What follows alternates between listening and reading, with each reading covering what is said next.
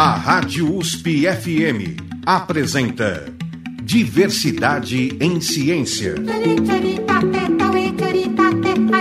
Entrevista com pesquisadores e cientistas sobre relações sociais, questões étnicas, de gênero e orientações sexuais. Para apresentar diversidade em ciência, Ricardo Alexino Ferreira. No Diversidade em Ciência de hoje, o nosso entrevistado é Rogério de Almeida, professor associado da Faculdade de Educação da USP e coordenador do Laboratório Experimental de Arte, Educação e Cultura, o LabArte. Ele é editor da revista Educação e Pesquisa e editor colaborador para a área de educação da revista Machado de Assis em linha. É também autor do livro O Imaginário Trágico de Machado de Assis: Elementos para uma Pedagogia da Escolha, lançado pela editora Quepos. Rogério, é um prazer tê-lo aqui conosco. Eu agradeço o convite, é um prazer, Alexino. Pois é, Rogério, você tem aí a sua formação é, em letras, né, na área de letras, e você já faz seu doutorado direto ah, na área de educação. Como é que foi essa sua trajetória? É, é bem interessante porque meu interesse no curso de letras basicamente era focado em literatura. Então eu fazia muitos estudos sobre teoria literária, literatura comparada, produção de texto e as literaturas, enfim, brasileira, portuguesa, é, africana. Sempre foi, foi, o meu foco de interesse. Quando eu termino a graduação, uh, enfim, fazendo uma série de leituras no âmbito da filosofia, no âmbito da antropologia, no âmbito da sociologia, eu, eu fiquei interessado em fazer uma abordagem um, um pouco mais é, é, transdisciplinar, né, é, relacionada a, ao que eu vinha, enfim, trabalhando em literatura. E aí a Faculdade de Educação tinha justamente ali naquele momento um, um grupo muito interessante, que era o CIS, que estava estudando justamente é, imaginário, Uh, e possibilitou que eu fizesse, apresentasse um projeto, eles gostaram bastante, enfim, a gente foi amadurecendo a ideia até que eu ingresso para fazer o mestrado, né, no meio do caminho se transforma em doutorado direto, e aí o foco né, da pesquisa era justamente é, Fernando Pessoa, a literatura de Fernando Pessoa. Porque me parecia que, para além dos aspectos literários que são estudados no, no curso de, de letras, havia uma dimensão uh, do modo como ele compreendia o século XX e, de certa forma, antecipava algumas questões do próprio pós-modernismo. Uh, então, digamos, a pós-modernidade já estava em germe presente no, no Fernando Pessoa. Para dar um exemplo rápido, a questão né, dos seus heterônimos, em que ele vai se descentrando em vários personagens literários, era algo que, que enfim, é, convergia para o que o Stuart Hall chama de é, celebração móvel, que é uma espécie de, de identidades múltiplas que nós temos uh, contemporaneamente. Pois é, porque assim, a, a criação de heterônimos, né, e todos tão diferentes, né? Ah, do ponto de vista da, da psicanálise ou da, da, psicologia, a gente poderia analisar de outra forma, né? Agora, do ponto de vista dos estudos culturais, é realmente, ah, talvez entra a questão das, da, dessas sociedades líquidas, né? Em que você vai, vai se transformando também, né? Então, ah, você acha que Fernando Pessoa, por essa característica, ele é contemporâneo? É, eu acho que há aspectos do, do, do, do Fernando Pessoa é, que são contemporâneos de todas as épocas, né? explicando um pouquinho melhor. Uh, o Alberto Caeiro é um poeta ligado à natureza e, e portanto, é um, é um poeta uh, extemporâneo. Assim, a, a, sua, o seu pensamento ele serve tanto para um, uma cultura dita primitiva, né? uma cultura, por exemplo, uh, ancestral ali, uh, anterior né, à própria constituição da civilização, quanto continua válido, por exemplo, para o tempo de hoje. Se a gente pensar o Álvaro de Campos, ele é basicamente um poeta uh, modernista, ligado, tentando ultrapassar ali, o futurismo, ligado às estéticas da época, ou seja, ele é bem a cara mesmo do século XX.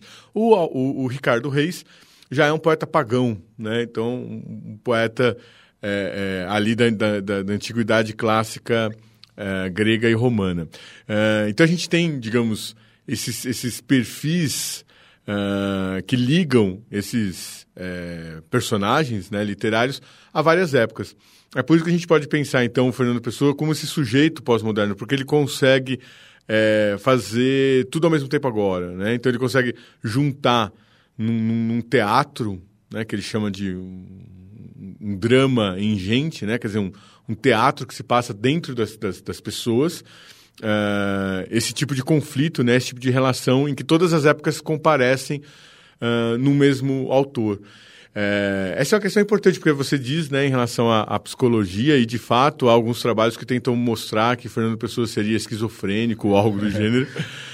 Mas é preciso fazer uma distinção entre a vida pessoal do autor o seu projeto estético. Né? E os heterônimos é um projeto, uh, uh, nascem de um projeto estético. Então, os heterônimos me parecem ser justamente essa vontade de expressar uma impossibilidade de uma só verdade. Daí cada um dos heterônimos expressarem uma verdade subjetiva, uma verdade pessoal. Quer dizer, um modo de viver. Inclusive, e é aí que entra o aspecto filosófico. Inclusive, assim, é interessante, né, que ele não trata só da sociedade portuguesa, né? Ele é universal, né? Ele trata das questões humanas, né? Trata das questões humanas de maneira universal. Por isso que, uh, quando a obra dele é descoberta no século XX, acaba rapidamente se tornando uma das obras mais populares é, de todo, todo o mundo, principalmente ocidental. Na sua escolha musical, o que, que podemos ouvir agora? Bom, acho que nós podemos começar com All the Blues, All Blues, do Miles Davis, porque é um, um clássico né, do, do, do jazz e, e, e interpretado por alguém que encontrou uma forma nova de lidar com, com seu instrumento numa época em que haviam tantos uh, virtuosos né? e, a, e, o Miles Davis toca de uma forma uh, serena, de modo que vai tocando uh, as nossas sensibilidades de uma forma muito particular. Então, acho que não, não há ninguém que se equipare a ele em relação ao que ele produziu então ao, ao blues. Então vamos lá em Miles Davis.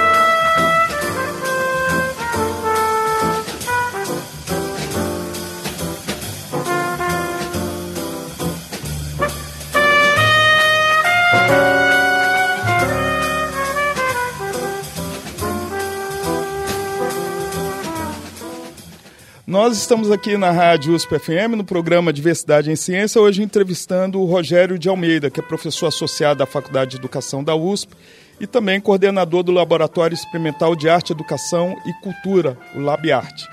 Pois é, você nos trouxe aí Miles Davis, né? E, Rogério, e no caso, você tem o seu livro aí, Né? Nós estávamos falando antes da música, da universalidade do Fernando Pessoa, e você nos trouxe a universalidade também do Miles Davis. Né? E você tem um livro chamado O Imaginário Trágico de Machado de Assis, Elementos para uma Pedagogia da Escolha, que é da editora Quepos. Né? Ah, é possível fazer uma associação entre Machado e Fernando Pessoa? Perfeito. Eu acho que são dois autores, cada um a seu modo, uh, que permanecem atuais. Eu acho que são autores universais, que vão muito além de uma proposição estética, que, que no caso os dois são, são maravilhosos né, em relação a isso. Há quase uma, uma, uma unanimidade gritante né, do, do quão magnífica é a poesia de Fernando Pessoa e as obras do nosso maior escritor brasileiro. Uh, o meu interesse do Machado foi também compreender como que se dava ali a sua visão filosófica mesmo de, de, de, de mundo, né? Aquele caráter mais é, universal, né, de que nós falávamos.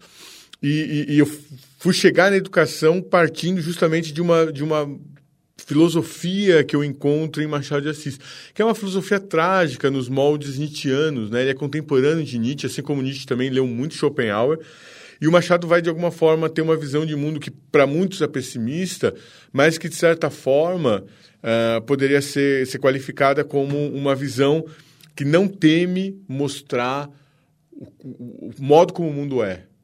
é. Por mais doloroso que seja essa visão.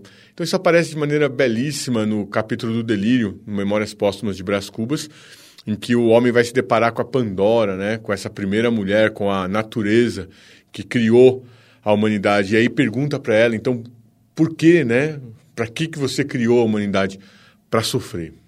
Né? Ou seja, uh, nós estamos fadados a um universo de sofrimento. E aí a conclusão de Schopenhauer é uma conclusão pessimista. Ah, então, né, nós, nós temos que acabar com o desejo, porque nós não poderemos ser felizes. E a conclusão do Machado me parece diferente. Me parece que, apesar de toda, todo esse sofrimento, nós temos que afirmar a vida porque é a única coisa que nós temos. E aí a gente vive essa vida com alegria. Então, todos os personagens machadianos é, escancaram para nós é, os sofrimentos do mundo. E, ao mesmo tempo, procuram é, é, aprovar esse mundo. Daí que entra a pedagogia da escolha, né, em que eu faço uma aproximação da obra machadiana, desse pensamento machadiano, com a educação. Porque, de certo modo, a educação se preocupa em nos inserir no mundo. E aí nós temos algumas estratégias de inserção no mundo. Uma delas é uma, uma inserção mais ilusória, de que as coisas uh, não são tão ruins assim, ou que elas podem, de alguma forma, serem é, é, consertadas, né? de modo que a gente chegue a um mundo harmônico. Ou, numa visão mais machadiana, aí, é, que, enfim, nós vamos ter que lidar com o sofrimento, é inevitável isso, mas que nós podemos fazer com alegria. Agora, os educadores, uh, eles têm essa percepção de Machado, porque às vezes a sensação que se tem é que Machado é muito usado muito de maneira operacional, né, para o vestibular, né? Quer dizer, uh, os educadores são sensíveis a isso? Ou você uh, transcendeu a esse tipo de percepção? A sua pergunta é muito importante, Alexino, porque, de fato, o Machado acaba sendo um autor muito explorado na escola, não poderia ser diferente pelo que ele representa para a nossa literatura, mas muitas vezes se, se, se a escola se prende a alguns elementos ali característicos do Machado, como, por exemplo, se Capitu traiu ou não traiu, uh, e, e outros elementos que apontam, por exemplo, para o aspecto é, político né, do, da Constituição é, do século XIX no Brasil, principalmente pelo Memórias Póstumas de Brás Cubas. Mas há vários uh, enfoques, várias facetas distintas que são abordadas nas obras do Machado. Isso desde a sua origem. Então, por exemplo, essa questão do humor uh, é tratado desde uh, o, o, início do século XX. É, é a questão, por exemplo, da, do, do, seu, do aspecto filosófico da sua filosofia sempre foi abordado, nunca deixou de ser um assunto uh, trazido né, para discussão. É, e essa questão, por exemplo, só para a gente situar no tempo, essa questão da traição ou não da Capitu é, é, relativamente recente, ela data da década de 60, começa com a Ellen Caldwell, uma, uma pesquisadora norte-americana, interessada justamente num olhar feminista em relação à, à releitura que faz Machado de Assis do clássico Otelo do Shakespeare. E ali ela percebe, então, que há elementos que possibilitariam uh, dúvidas quanto à traição da Capitu. E você acha que o Machado, ele tá, Machado de Assis estava preocupado com essa questão? Isso era relevante para ele? Me parece que não, porque é, se a gente tomar, por exemplo, como padrão da literatura do período, uh, o adultério era muito comum, tanto Uh, se a gente pensar na Madame Bovary, né, na, na, na, França, com Gustave Flaubert, quanto nas demais obras dele. A gente tem Virgília, né, enfim, que é uma mulher adúltera uh, no, no, no, Memórias Póstumas de Brás Cubas, e não haveria nenhum problema em, em termos Capitu como, como adúltera. O que acontece é que ele faz uma leitura de Otelo, e a gente sabe que na peça do Otelo, Desdemona é inocente. E aí me parece que ele trabalha justamente é, essa ambiguidade pela perspectiva do Bentinho, que é uma perspectiva comprometida, já que ele é que narra e ele é o marido pretensamente traído, já que a gente não tem provas para poder afirmar. Me parece que a grande questão do Machado aparece no último capítulo, quando ele diz que escreveu aquele livro para reconstruir a sua memória da infância, porque ele queria saber se a Capitu, menina, se a Capitu mulher já estava na Capitu menina, assim como a casca que envolve a fruta. Ou seja, a pergunta dele é uma pergunta ligada estritamente aos anseios da educação. Né? O que a educação se preocupa? Como é que nós formamos alguém? Né? Como é que nós, enfim, iniciando lá na, na, na infância, né, podemos preparar essa pessoa para o mundo adulto. Algumas, algumas visões né, teóricas acreditam que você pode moldar a pessoa de modo que ela seja, como adulta, uh, do jeito que você quer. Né? Outras vão dizer que não, que na verdade o que a gente pode é indicar alguns caminhos, mas que de alguma forma há um potencial já intrínseco em cada um que vai ser desenvolvido ou tolhido. Me parece que essa era a visão do Machado de Assis.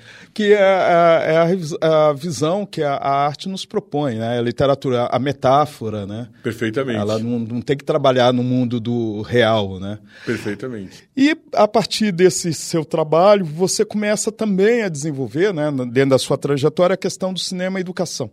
Ah, como é que se dá esse processo? Mas antes de responder isso, a gente vai para um breve intervalo.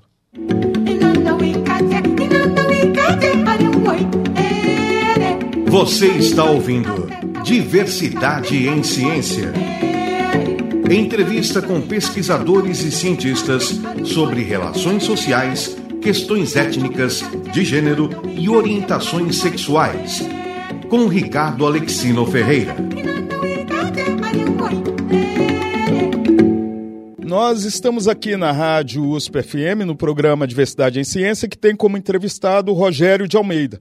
Ele é professor associado da Faculdade de Educação da USP e coordenador do Laboratório Experimental de Arte, Educação e Cultura, o LabArte. É também autor do livro O Imaginário Trágico de Machado de Assis, Elementos para uma Pedagogia da Escolha, lançado pela editora Quepos. Pois é, uh, Rogério, no bloco anterior, né, você uh, discorreu sobre um machado de uma forma muito interessante, né, quebrando o senso, o senso comum. Né? E a partir disso, uh, você começa, talvez não a partir dessa obra, né, mas de várias outras no decorrer da, da sua trajetória, você começa a trazer a questão do cinema uh, para o universo da educação. Né? Como é que se dá esse processo? É, é, é bem interessante porque há, há, uma conexão entre esse interesse primeiro uh, pela literatura e depois o interesse pelo cinema. Porque, de alguma forma, me pareceu, estudando Fernando Pessoa, estudando Machado de Assis, que esses pensadores que se expressam, obviamente, por meio da, da, da, da arte, por meio da estética, no caso, a literária, uh, estavam, na verdade, apresentando proposições de mundo. É como se eles tivessem modos de ver o mundo. E no caso de Fernando Pessoa, vários modos diferentes de ver o mundo. E me parece que cada um, de alguma forma, contribui para esse aspecto importante da educação. Né? A educação insere pessoas no mundo. E, e, esse mundo no qual nós somos inseridos vai depender muito do modo como nós interpretamos né, uh, o, que, o, o que nos ocorre. Né? Então, não existe, enfim, né, um, um mundo verdadeiro, presente para todos, mas existem interpretações de mundo. E a gente vive dentro dessas interpretações de mundo.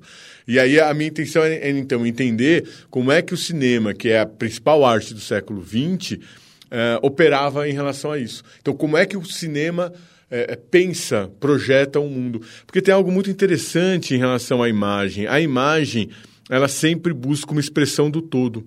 Por mais que trate de uma história específica, por mais que trate de personagens particulares, é como se eles, é, é, de algum modo, é, fossem uma metonímia ali, né? fosse a parte de um todo maior, de um mundo que é expresso uh, pela forma como eles interagem. Para dar um exemplo bem simples, se a gente pegar os filmes de heróis, uh, por exemplo, norte-americanos, hollywoodianos, uh, eles concebem o mundo de maneira maniqueísta. Né? Então, fica muito, muito explícito ali que existe um bem, existe um mal, e o, o, o motor da vida é a luta né, do bem contra o mal. Uh, e aí, é claro, a gente pode também inserir é, um, um, outro registro, que é o registro, por exemplo, que toma uh, a, a, o, o, amor como o principal objetivo da vida e o sentido, a razão de, de, de se viver. Então, todo filme é estruturado para defender, por exemplo, essa, essa ideia. Isso é, são exemplos mais comuns, né? De certa forma, todos nós conhecemos né, esses valores ideológicos e, claro, a gente vive numa sociedade que ainda privilegia o casamento tradicional, etc, etc, etc. Uh, agora, o que eu comecei também a me interessar era como é que o cinema compreendia a contemporaneidade. Então, fiz uma passagem entre uh, o cinema compreendido aqui como uma forma de pensamento, e aí eu utilizo, por exemplo, Deleuze, que vai dizer que uh, os cineastas pensam como os filósofos, só que pensam com, não com conceitos, mas com imagens. E, inclusive, imagens uh, é algo, pegando aí a questão do inconsciente coletivo, de arquétipos, né? Uh, são as nossas sensações primeiras, né? Exato. A, a, ideia de, de imagem. E mesmo esses dois autores que você se aprofundou muito né, na, na, na sua vida uh, enquanto pesquisador, né, Fernando Pessoa e Machado de Assis, eles são muito imagéticos, né, nas suas, eles são muito descritivos. Né? Exatamente. A, a, é, o recurso, a, a, imagem é utilizado fortemente pela literatura, porque é o modo como a gente consegue habitar um mundo, né? É o modo como a gente efetivamente é levado para esse mundo da ficção e nós interagimos ali dentro dele. Então, o cinema, por exemplo, contemporâneo, ele trabalha, segundo as minhas pesquisas, de acordo com três grandes representações de mundo ou três grandes imaginários. Então, um deles é o imaginário da distopia. Né? A gente, enfim, tem elementos aí fartos, né? Não só no cinema, mas como, por exemplo, nas séries né? televisivas. Uh, então, é a ideia de que é, aquela utopia, né, como um mundo melhor sonhado, na verdade se transformou num pesadelo e o mundo vai, enfim, se tornar insuportável. Então há, há muitos filmes nesse sentido, por exemplo, Melancolia do, do uh, Lars von Trier, uh, Blade Runner, né, um dos que inicia. Fahrenheit 451 Aliás, que muitos filmes que tratam da, do futuro, né, pegando aí a, a, a, os filmes de ficção científica, eles trabalham uma ideia de futuro muito pessimista. Bastante, bastante. E é, é, é o reverso da utopia, né? A distopia é justamente essa questão. Enquanto a utopia diz, olha, sonhem com um mundo melhor porque nós poderemos atingi-lo, uh, o que a distopia vai dizer é temam o mundo para onde se dirige porque ele vai se tornar insuportável. E inevitável, né? A dor. E agora, há outros, há outros imaginários também. Há, há um imaginário, por exemplo, uh, nihilista, né? que é a ideia justamente de uma destruição do mundo. Então, é, é, é a ideia de que os valores todos né, foram, foram destruídos. E há uma outra, um outro imaginário, uma outra forma de conceber a questão, que é, apesar das dificuldades todas, ainda assim há uma afirmação da vida. Por exemplo, todos os filmes do Woody Allen. O Woody Allen faz isso de uma forma belíssima no Meia Noite em Paris, que é um filme que muita gente viu. Uh, o sujeito ali, ele quer viajar no tempo porque ele tem a ilusão de que a idade do ouro né, era sempre um tempo passado.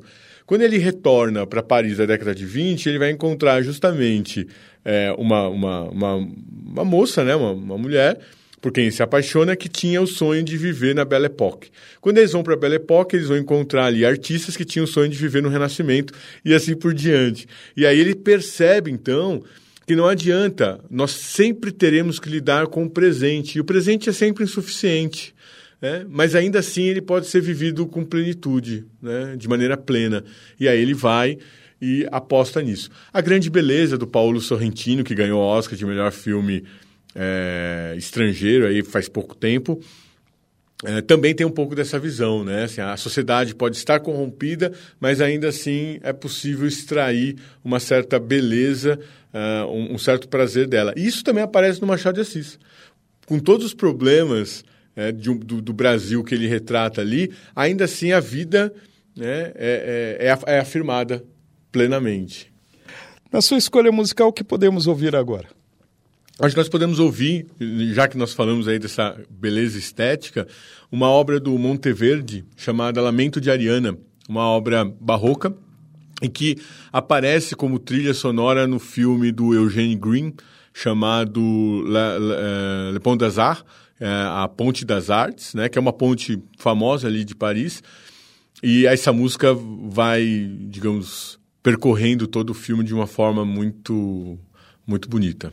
Então nós vamos ouvir aí Lamento de Ariana do Monte Verde.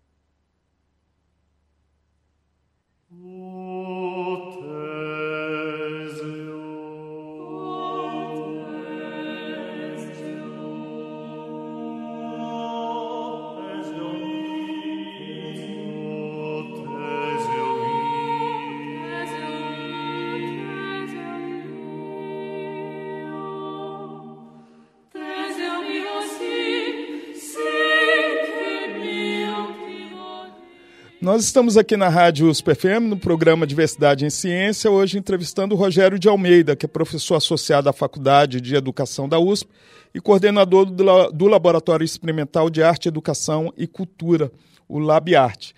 Ah, pois é, você nos trouxe aí, o Rogério, o Lamento de Ariana, né, de Monte Verde, uma música barroca. Isso. Né? Ah, e que é interessante porque ela é, é uma proposta né, de, uma, de uma nova percepção né, naquele momento. Né? Exatamente. Eu acho que tem essa questão do, do contraponto, né, da, da voz do coro que vem, e aí é uma resposta, e aí é a voz é, solista, né, que vai estabelecendo aí uma outra camada musical.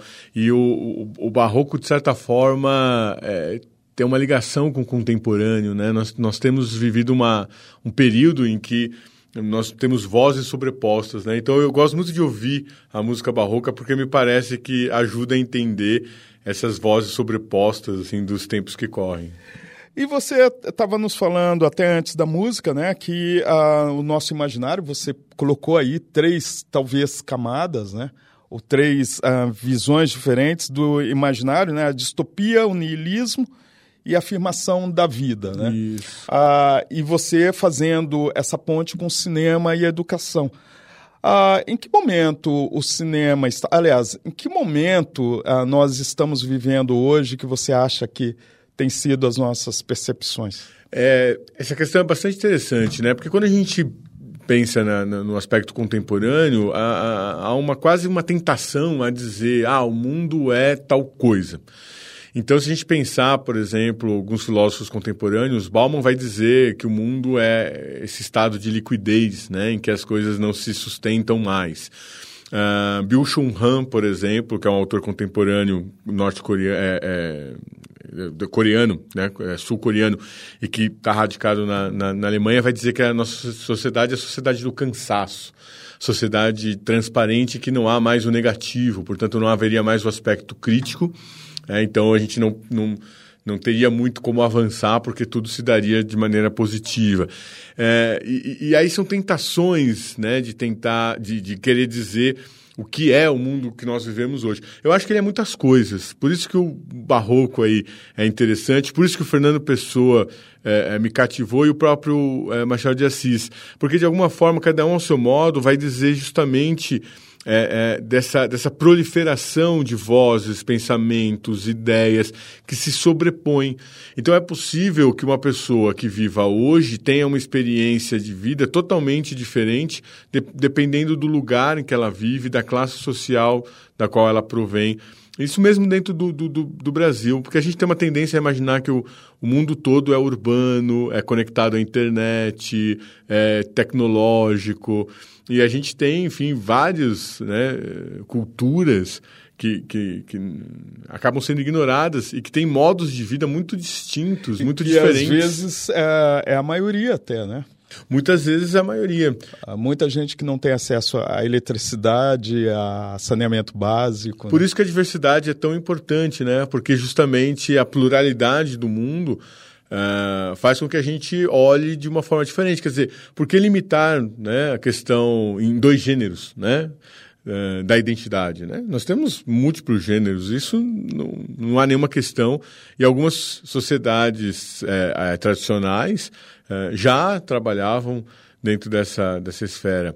E assim, em relação a né, vários aspectos da vida cotidiana. Por isso que eu acho que o grande desafio é pensar o mundo na sua pluralidade, não tentar reduzi-lo a absolutamente nada. Por isso que eu listei aí três características né, presentes: a distopia, o niilismo, a afirmação, mas há eh, numerosas outras. É que essas eu acho que são mais interessantes.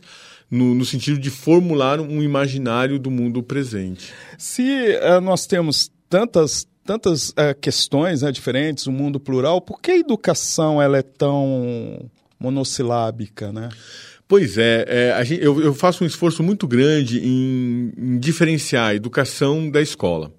Porque a escola, digamos assim, é uma, uma variação da educação. A educação ela ocorre em qualquer época, ela ocorre em todas as sociedades, é mesmo aquelas que não tinham, por exemplo, a escrita. Uh, e ela, digamos, é, é, é inevitável né, na condição humana. Porque nós sempre passamos adiante para uma nova geração Uh, aquilo que nós enfim, sabemos, aquilo que nós aprendemos, uh, modos de viver no mundo, né? modos de habitá-lo. E a escola é uma dessas instituições. O que aconteceu é que nos últimos 200 anos a escola se tornou quase que sinônimo de educação. Então, quando a gente fala de educação, a gente sempre imagina a escola nos moldes ocidentais, etc, etc. Que é uma escola, digamos assim, espartana e não ateniense, quer dizer, é uma escola que acaba privilegiando mais o desempenho o comportamento do que propriamente a ideia, o pensamento, a diversidade. É a manutenção, muitas vezes, do status quo, né? Perfeito. E das relações de poder. Por isso que a, que a educação escolar é conservadora, porque ela just, justamente busca a manutenção desse status quo. Ah, em relação aos filmes que você está ah, pretendendo trazer né, nessa sua nova fase, que, que na verdade dá a sensação que, que é como se fosse uma convergência né, de tudo que você já produziu até hoje, né, o cinema e a educação. Que filmes você pretende trazer? Mas antes de responder isso, nós vamos para um breve intervalo.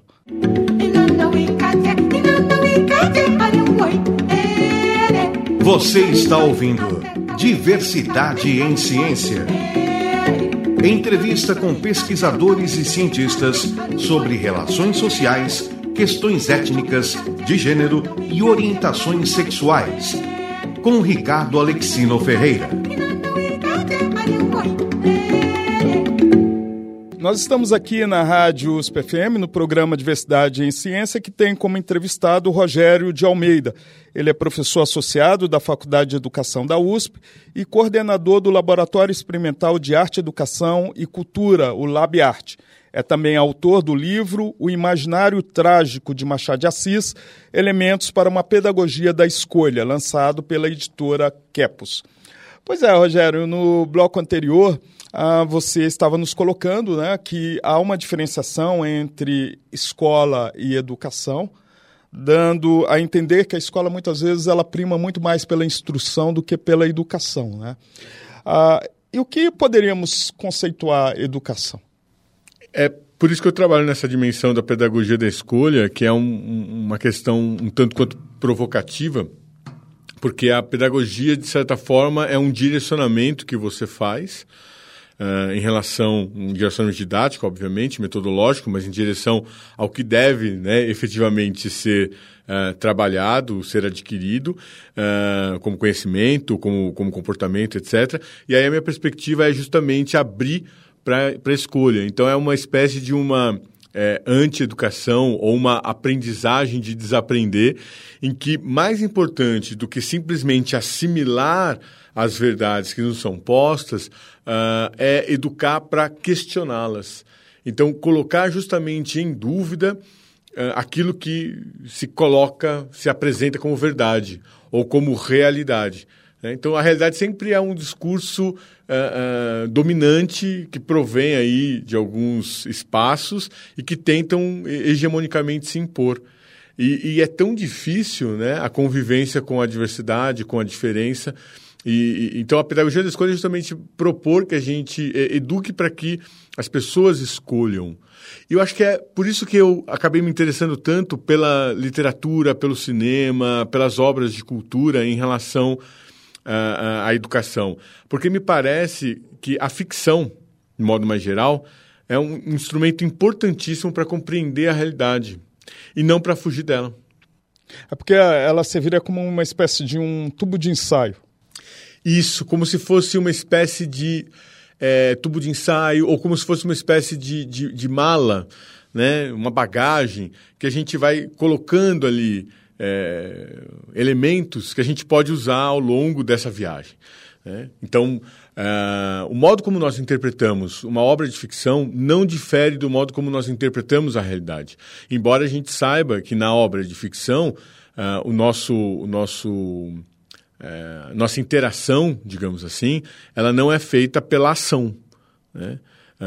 é, é, feita pela leitura, pela interpretação. Então nós interpretamos essas obras é, ficcionais para depois não só interpretar a realidade, mas principalmente poder agir, né? Poder agir sobre a realidade. E no caso, o cinema, você acha que ele já chegou, ele está presente dentro das escolas ou a, a outras mídias, como por exemplo as telenovelas, estão mais presentes? Então, essa pergunta é bem importante, porque o que acontece? Talvez contemporaneamente a, a, as linguagens de ficção mais presentes, uh, predominantes, né, com mais força, sejam a, seja as telenovelas e os seriados televisivos, né?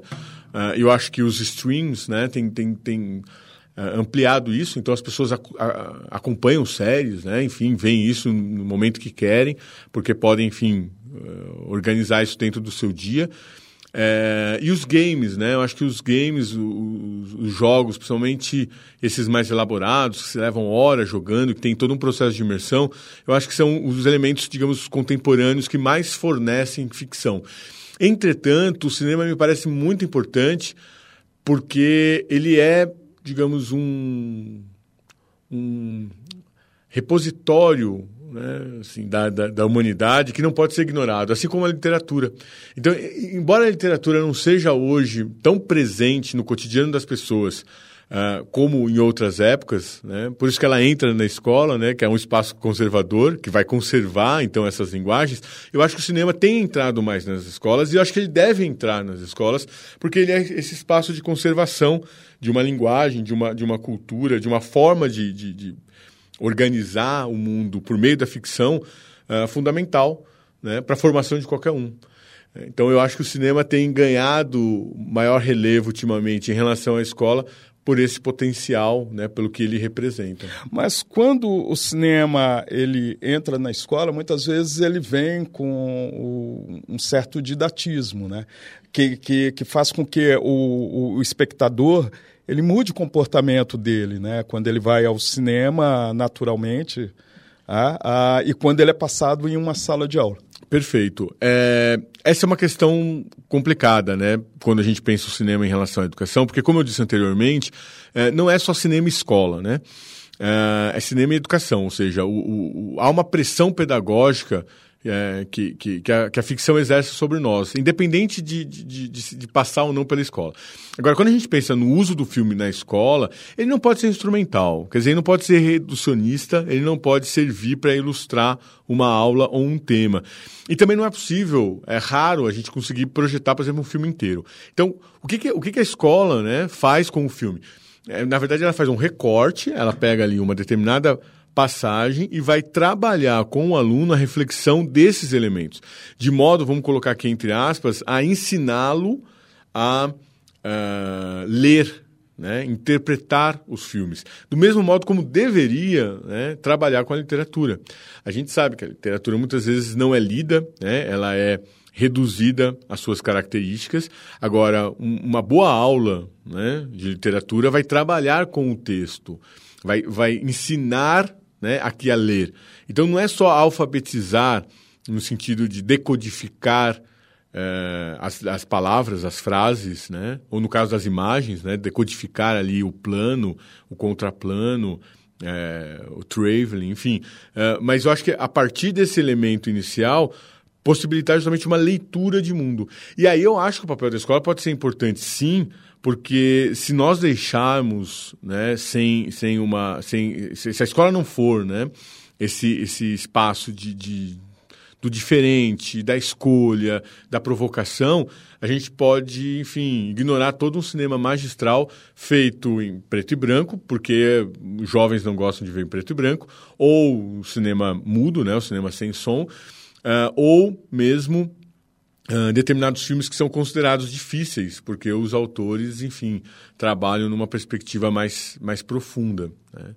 Então, eu acho que é possível, sim, explorar em várias camadas o aspecto educacional, né? formativo, principalmente, do cinema.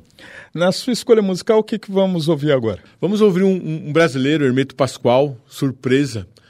É um autor é, um músico, um compositor absolutamente genial e que dentro aí do, do, do, mote, né, da diversidade, da pluralidade, do que nós estamos trabalhando, ele consegue justamente alcançar essa universalidade sem perder a chamada cores locais, né, ou seja, as características típicas da música brasileira. Então vamos aí ouvir Surpresa do Hermeto Pascoal.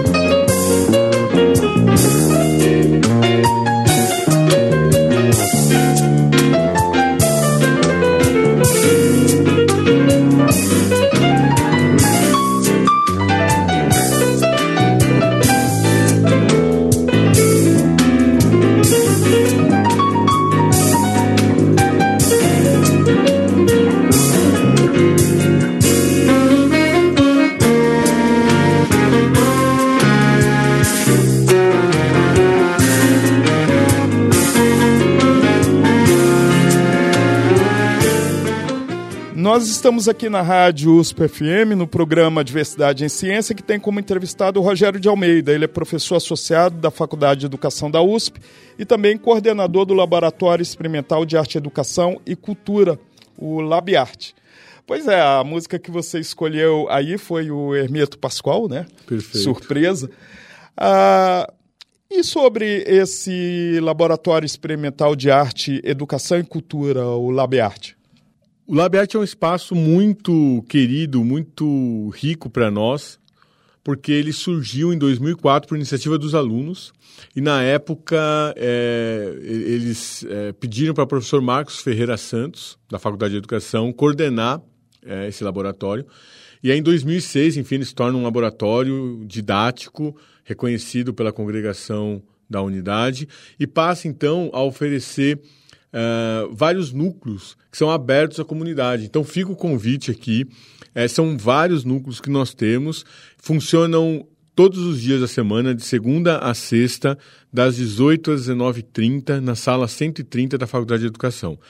Uh, nós temos o site também, que é, as pessoas podem, enfim, visitar, é, LabArt, tudo junto, L-A-B-A-R-T, .fe.usp.br. Também temos, enfim, nas redes sociais, só seguir ali a comunidade LabArt. Nós temos vários núcleos, como, por exemplo, dança indiana, dança, brincalhoada, sobre, sobre brincadeira, capoeira viva, teatro, música, circo, narração de histórias, eh, criação cinematográfica, palavra. Então, são vários núcleos que têm a função não de ensinar, por exemplo, no, no, curso de música, como é que se toca um instrumento, ou, ou em teatro, como é que se faz uma, uma, uma apresentação de uma peça, mas sim trabalhar com essas linguagens no âmbito justamente da formação. Então, alinhado aqui com o que a gente vem conversando. Uh, isso tanto na formação do professor, como na formação do sujeito de uma forma mais ampla, em que a arte não tem ali uma função instrumentalizadora, mas sim uma, uma, uma, uma, uma função de for, formativa mesmo, né? de tornar as pessoas, digamos, melhores por meio dessa passagem pela estética. No caso, é voltado para se um aluno do, do ensino médio quiser chegar lá e fazer as atividades, ele pode. Pode. Assim como o educador também. Isso, de, da comunidade toda, não é preciso ser aluno uspiano. Uh, e também não há limitações de idade. A gente tem, por exemplo, aos sábados, Fios e Tramas, que, que é um núcleo que trabalha com bordado e que tem pessoas ali de todas as idades. Você, é, a arte educação, né, ela traz dois elementos fortes aqui, né? A educação nesse sentido amplo que você fala, né, até de descoberta, entendimento da própria existência, né? E a arte como sendo talvez essa expressão. Você acha que a arte é o que nos salva hoje? É, eu, eu, eu acho que a gente não tem salvação. Mas eu acho que num cenário sem salvação, a arte é o que justifica a vida. Então é um pouco dessa, dessa ideia de que é pela arte ou pelas experiências estéticas né, que nós temos, ou seja, uma experiência sensível no mundo que nós afirmamos a vida. Mais do que, por exemplo, uma tentativa de solução racional, seja por meio desta filosofia ou de outra, desta ideologia ou de outra. Você uh, disse aqui para mim que tem uma música que você gostaria muito uh, que a gente ouvisse ainda na sua seleção. Que música seria essa? A gente pode ouvir de Wim Mertens, uh, Struggle for Pleasure, que é uma música uh, minimalista uh, e que está presente num, num, documentário que eu gosto muito e que eu acho que sintetiza um pouco do que foi o, sé o, o século XX, que é Nós que aqui estamos por vós esperamos, do Mazagão. eu acho essa música, de certa forma, bastante interessante para condensar essa carga né, de, de, de, sofrimento e ao mesmo tempo de renovação estética né, sobre a qual nós falávamos. E nesse documentário está falando da, do cemitério, né, da morte. Né? Exatamente. Nós que aqui estamos por vós esperamos é a frase que se encontra no cemitério de Évora, é, que diz justamente né, sobre o fato de que todos nós né, chegaremos lá, porque, enfim. É, é inevitável. Caminho, é inevitável é o caminho de todos nós. Então vamos ouvir aí o, o Vim Mertens, né?